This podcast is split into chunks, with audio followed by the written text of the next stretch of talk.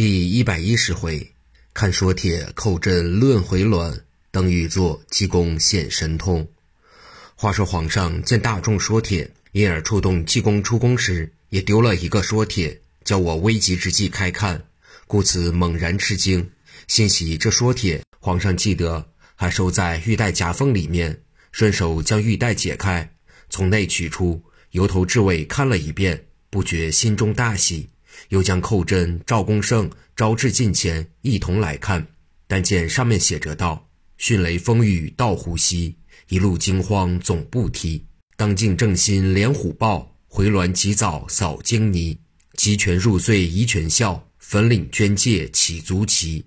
孝友由来称圣主，休教骨肉苦流离。”赵公胜虽识得几个字，却不解诗中用意。寇真道：“赵诗句看来。”明日即着赵将军整顿军马，及早回銮。两朝中无甚变动，但太后、武贤王、圣僧以郑庄公、虞舜帝二人故事劝解，陛下却以谨遵圣僧保全骨肉之意才好。皇上道：“朕之母弟尽属慈爱，此朕素所深信。就今日之祸，必非出自二人本心，总因徐天化父子擅作威服。”加之周选氏这贱婢蛊惑所致，朕回銮之后，自当召圣僧施具办理便了。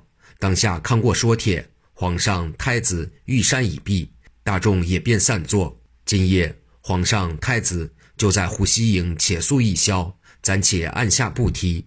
却说慈宁宫自从杨奎将皇上太子救出之后，太后。武贤王只吓得不知怎样办法。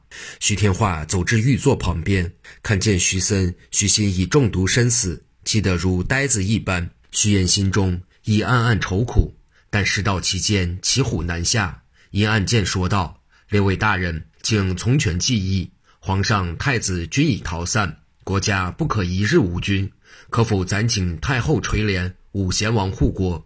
列位以为如何？可怜宋朝。”此时这般臣子皆是昏懦无用，见徐言这样说法，心内想到：皇上太子虽然逃出，尚不知死活存亡，而且兵权此刻在徐家手中，量情瞒他不过。君齐声应道：“某等唯命是听，只需太后做主便了。”话言才了，内中急坏了一位现任兵部侍郎，忙走至殿前，举着徐言大骂道。无知庶子，胆敢主持国家大事，及此轻举妄动，两兄横死，就该自知忏悔。胡乃扔出妄言，我恐是以自恨力薄，不能守路奸党，肃清君侧，以泄无愤。说着，便将就近席上的酒壶抓起，指向徐言打去。徐言连忙让过，却说徐天化出则惊慌无措，既听徐言一番言辞，觉得颇得机巧，正要就此怂恿太后降旨。忽见孔氏已出席，与徐燕犯难，勃然大怒，说道：“家将安在？待我将这厮拿下看管，后明早新军登殿发落。可笑这些家将，真正是抱不过冬瓜抱袍子。先前杨奎纵横出入，看见那柄锤，吓得东奔西走，屁滚尿流。此时叫他来拿孔氏仪，便一个个雄势抖抖地走近两人。”一把便将孔郎中拖出，就向对面戏台上一扣。顿时，徐天化又大声喝道：“列位如有意见，及早说明，老夫不能勉强。”说了几句，下面无一人开口。徐言之大势已定，又说道：“列位既蒙应允，今夜且不必出宫。此时约已有三更一点，片刻新君登殿，似朝贺之后，方许各散。大众只得唯唯从命。”徐言又向徐天化道：“请问父亲进宫时曾否带得兵符？”天化道：“我主如鸽子带来，大约还在身畔呢。”徐言也不管哥哥死得凄惨，走至徐森尸前，见徐森伏在地下，他便用脚踢了一番，解开胸前衣服，搜出兵符，并唤家将数人说道：“你等星夜持此兵符，到左营持副将朱猛带兵五百名，守内城北门。”到右营斥副将胡成带兵五百名守内城南门，到前营斥副将王德带兵五百名守内城东门，到后营斥副将周茂带兵五百名守内城西门，到中营斥总统哈达克带一千兵在内城四面接应。军线四更一点一律进城，将四门紧闭，不可有误。家将领命，分头传调兵将，不在话下。又唤过几名家将，说道：“你等将殿前两具尸骸移至僻静处所，着两人看守。后天明观殓，顷刻为太后垂帘。新君继位的吉臣，不便留在宫内。”大众一声答应，就同拖死狗一般，两个抬一个，将徐森、徐新二人失手抬出。徐天化望见，也觉得有些凄惨，不免落了几滴眼泪。徐言怒道：“父亲要哭，待明日大事办定，家去慢慢的哭。此时还是理事，还是闹丧？你老人家偌大年纪，也觉太无主见了。”徐天化被徐言一顿收拾，整个哑口无言，只得拭拭眼泪。叹了一口怨气，向帘外皇太子座位上坐定，对太后问道：“请问子后，适才徐言的一切调度，子后以为然吗？”太后道：“事到期间，也只得如此办理了。但是调兵守城，不知徐言是何意见？”徐天化道：“此后，此言何容动问？他父子既然逃走，难道还容他归国不成？”吴贤文道：“国舅意见原是不错。”但我此时细想，苟获皇上经此大乱，人未丧命，险系上苍保佑，恐我等逆天行事，终难成功。所幸我即继位，不过护国。倘皇上有时回銮，还是让位为是。徐天化听完，哈哈笑道：“我不料武贤王此刻怎么忽然的同孩子一般？我请问你，你可以让位给他，他果可肯让位给你吗？周朝成王是个圣人，管蔡之叛。”是要杀死你的。这句话说的倒很有趣呢。说着，徐天化忽作吃惊之状。哎呀，有一件事你我少照应了。徐言道：“父亲不必吃惊，大约没一件事孩儿不曾布置周密。父亲所惊慌，孩儿已能料定。莫非因为朝阳宫及西宫两处吗？”徐天化道：“是的。”徐言道：“如到此时查点，多份防备不及了。不瞒父亲说。”孩儿已经每处派了十名家将看守去了，还待你此时才说呢。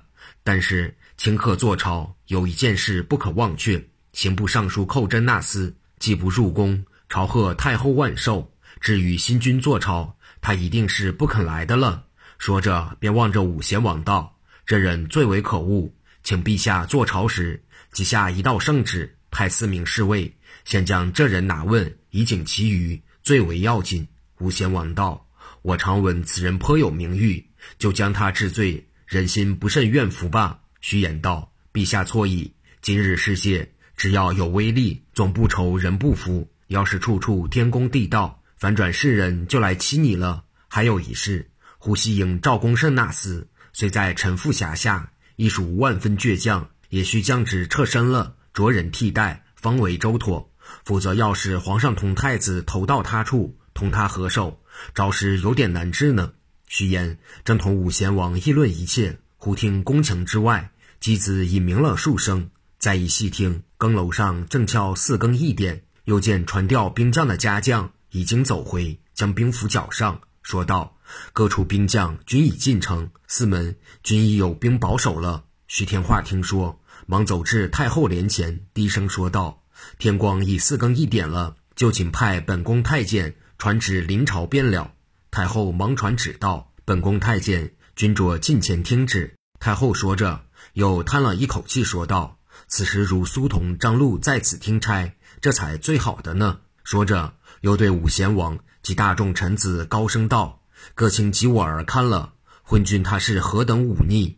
我宫中好好的两名太监，他不合适，他就要硬说他有罪。”至今送到刑部，一连办的怎样罪过，都不曾给我一个信息。无论他身为天子，治理天下，就是乡下渔民，也不应如此忤逆。常言道：“万恶淫为首，百善孝为先。”想这不孝子，今日就便逃出，量必天地不容。正说之际，只见慈宁宫三十几名太监，一个个皆上前听旨。太后道：“皇上昨日已拒罪逃走。”今天吾先王新君继位，孤家也一同垂帘听政。汝等快传旨出去，今日在正大光明殿坐朝，着执殿各议，敲钟传班，并在光明殿中垂下珠帘，并赶紧将龙凤两辇配好，立即回奏。孤家即同武贤王新君临朝，不可迟误。太监等说了一声领旨，当即外出各办各事。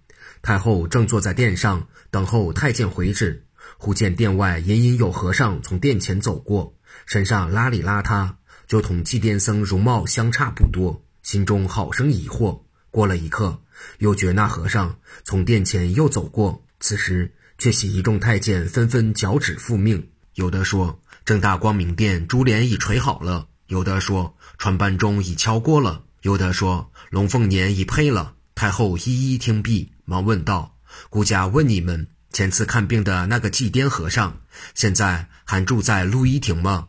大众太监均回道：“那和尚不住在此，久已走了。”太后愣了半晌，又问道：“你等适才出入，可曾看见一个邋遢和尚走殿前转了两转吗？”太监等回道。奴婢着实不曾看见。太后道：“这又奇了，难道孤家的眼花不成？”吩咐排驾登殿。说着，便起身出座。武贤王也起身随行。徐国舅、徐延二人按剑紧随，以防不测。一众大臣整个默默地坐了一夜。此时闻得上朝，有的腿子都要坐麻了，用手揉着，跟随出殿。太后同武贤王殿前上念，前面一朝灯銮驾。更见有两个太监打着两盏宫灯，但见两副金瓜乐府耀武扬威。景华侍卫驾前喊了几声，龙凤两辇正向宫门进发。忽听宫外一片人声，徐国舅这一下非同小可，忙止住圣驾，同徐延抢步出宫查点。原来非因别故，是九门提督宫门口扎下的一座营盘，内中人声嘈杂。看官，你到这营盘里。因何这样嘈杂的呢？这位九门提督姓武，名金榜，是个侍卫出身。其人粗鲁异常，已七十余岁，因南渡保驾有功，记名提督，仍在侍卫上行走。皇上见他苦差多年，年已衰老，又知他无大才干，不堪外任，下见九门提督丁仁杰出缺，就将他补了司缺。慈宁宫万寿，应带一棚人，宫外扎营。均是例行公事。晚间内殿开席，太后照例也恩赏了一桌席。另外三军犒赏的牛酒送至营内，大众皆欢呼畅饮，一个个并主将皆有了八九分酒意，却被苏联方用闷香闷住。道得金鸡报效，五金榜他先行转，见大众兵丁横七竖八的倒了满地，如死人一般，心中不解何故，连忙走至营外。正巧遇着一名弓箭，手中提着弓灯，远远而来。吴金榜忙迎上一揖，问道：“爷爷，今夜宫内亮晴安静，没有出什么事吧？”那太监望他冷笑了一声，说道：“一点事都没有的，总是你吴老儿防护得好。只有皇上、太子被强盗劫去了，其余并没有啥事。”吴金榜一听，简直魂飞天外，魄散九霄。初则还不相信。后又问了两名太监，皆是一样说法，心中一想，皆是这般兵丁睡着误事，气冲冲的进营，取了一根马鞭，向睡着的各兵一溜烟抽上前去。大众痛得怪喊，道得徐国舅查点，正在拔队出宫，所以徐国舅因有要事在心，也不加细微查查，转身到撵前禀了一声，说宫外九门提督拔队出宫，所以人声鼎沸。以外并无他变，就请起驾吧。当下两宫御驾出了宫，直向正大光明殿而来。到了殿前，各大臣抢步上殿，各归班次。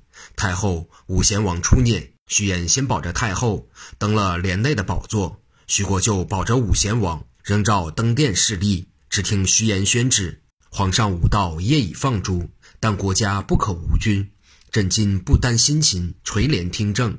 命儿武贤王赵新全护帝座，勿负朕意。钦此。武贤王听毕，故意跪下谦让了数句，然后叩恩站起，走至御案，将灯笼坐。忽见御座上坐了一位金甲神人，睁圆二目。国舅武贤王吓得汗毛直竖，眼睛一花，一跟头扑通栽倒。刚巧武贤王先行栽下。徐国舅就向他身上一拂，如同相打一般。不知这位金甲神因何显灵？且听下回分解。